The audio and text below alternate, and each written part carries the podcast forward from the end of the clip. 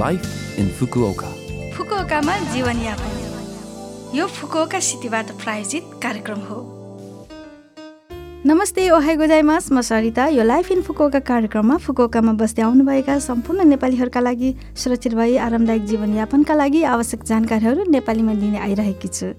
हरेक हप्ताको बिहिबार यो कार्यक्रम बिहान आठ चौवन्नबाट म सरिताको साथ सुन्न सक्नुहुन्छ।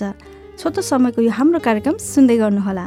फुकुओकामा जीवनयापन आज हामी केही हेलोइनको बारेमा कुरा गरौँ। जापानमा हेलोइन राम्रोसँग स्थापित भइसकेको छ। यस वर्षको हेलोइन अक्टोबर एकतिस आउने शनिबारमा परेको छ। जापानमा अक्टोबरको अन्तिम हप्तातिर हेलोइनको कार्यक्रमहरू धेरै आयोजना हुन्छ। फुकोकामा पनि विभिन्न ठाउँहरूमा कार्यक्रमहरूको आयोजना हुँदै आएकोले हेलोइन सुरु नै भइसकेको जस्तो देखिन्छ। यो विगतका केही वर्षदेखि अत्यन्त उत्साहित बन्दै आइरहेको छ। जापानमा विभिन्न पात्रहरूको भेष बदल्ने महोत्सवको रूपमा हेलोइनको मनोरञ्जन लिँदै आइरहे पनि मूल रूपमा यो क्रिस्चियन धर्मको अल हेलोज डेको रूपमा नोभेम्बर एकको पूर्व सन्ध्यामा अल हेलोज इभ नामले हेलोइनको कार्यक्रमहरू रहिआएको छ। त्यसैले धार्मिक रूपमा यसको महत्त्वपूर्ण अर्थ रहेको देखिन्छ। टोकियो सिबुयाको स्क्राम्बल इन्टरसेक्सन हरेक वर्ष हेलोइनको लागि लोकप्रिय ठाउँ हो तर यस वर्ष नयाँ कोरोना भाइरसको प्रकोपका कारण तीन मुख्य कुराहरू। हावा आवाजावत कम हुने बन्द कोठामा नबस्ने भिडभाडका ठाउँहरूमा नजाने कसैसँग पनि सम्पर्कमा आउँदा वा कुराकानी गर्दा दूरी बनाउने जस्ता अभ्यासको अपरिहार्य आवश्यकता भएकोले हेलोइनको दिनमा सिबुयामा भेला नहुन आग्रह गरिएको छ। यस वर्षको हेलोइन अरू बेलाको भन्दा भिन्न तरिकाले अनलाइन मार्फत रमाइलो गर्ने हेलोइन बन्छ होला कि? फुकुओकामा जीवनयापन आज पनि मैले फुकुओका सहरले जारी गरेको जानकारीमूलक सूचना लिएर आएकी छु।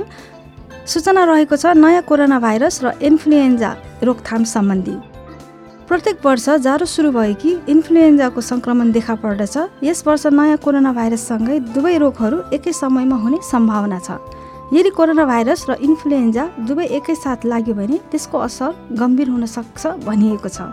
साथै यी दुवै रोगहरूमा ज्वरो र शारीरिक कमजोरी जस्ता समान लक्षणहरू पनि भएकोले यदि तपाईँले परीक्षण गर्नु भएन भने सही उपचार प्राप्त गर्न सक्नुहुन्न। त्यसकारण सकेसम्म इन्फ्लुएन्जा हुनबाट जोगौँ।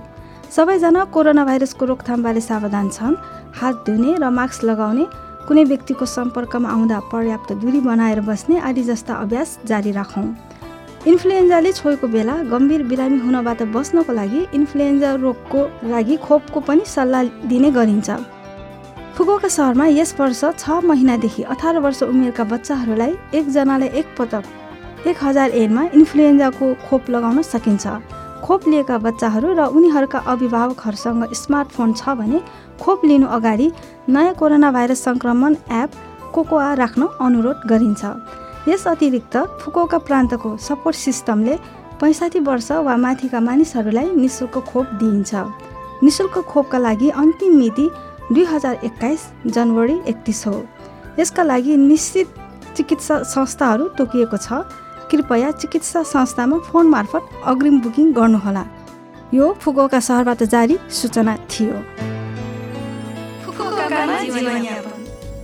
यो हप्ताको लाइफ इन फुकोका कार्यक्रम तपाईँलाई कस्तो लाग्यो?